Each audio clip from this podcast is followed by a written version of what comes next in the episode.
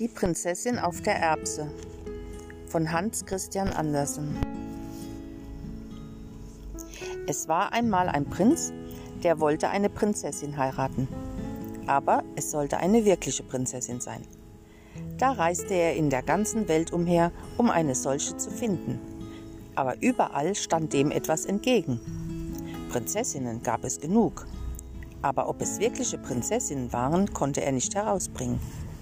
Immer gab es etwas, was nicht in Ordnung war. Da kam er dann wieder nach Hause und war traurig, denn er wollte doch gar zu gerne eine wirkliche Prinzessin haben. Eines Abends zog ein schreckliches Gewitter auf. Es blitzte und donnerte, der Regen strömte herunter, es war entsetzlich. Da klopfte es an der Stadttor und der alte König ging hin, um aufzumachen. Es war eine Prinzessin, die da draußen vor dem Tore stand. Aber oh Gott, wie sah die vom Regen und dem bösen Wetter aus? Das Wasser lief ihr von den Haaren und den Kleidern herunter. Es lief in die Schnäbel der Schuhe hinein und an den Hacken wieder heraus. Und doch sagte sie, dass sie eine wirkliche Prinzessin sei. Ja, das werden wir schon erfahren, dachte die alte Königin.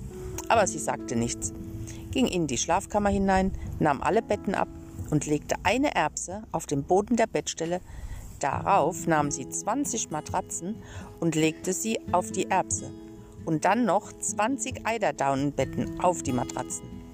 Darauf musste nun die Prinzessin die ganze Nacht liegen. Am Morgen wurde sie gefragt, wie sie geschlafen haben, habe. Oh, schrecklich schlecht, sagte die Prinzessin.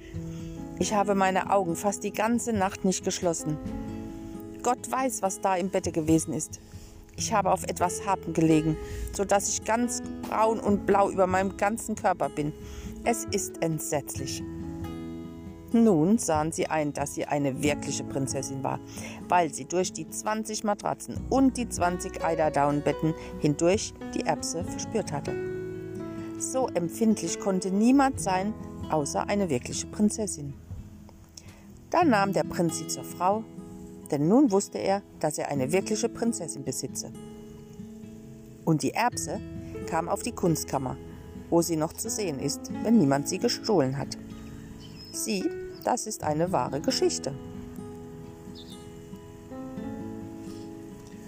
Oh, die dauert.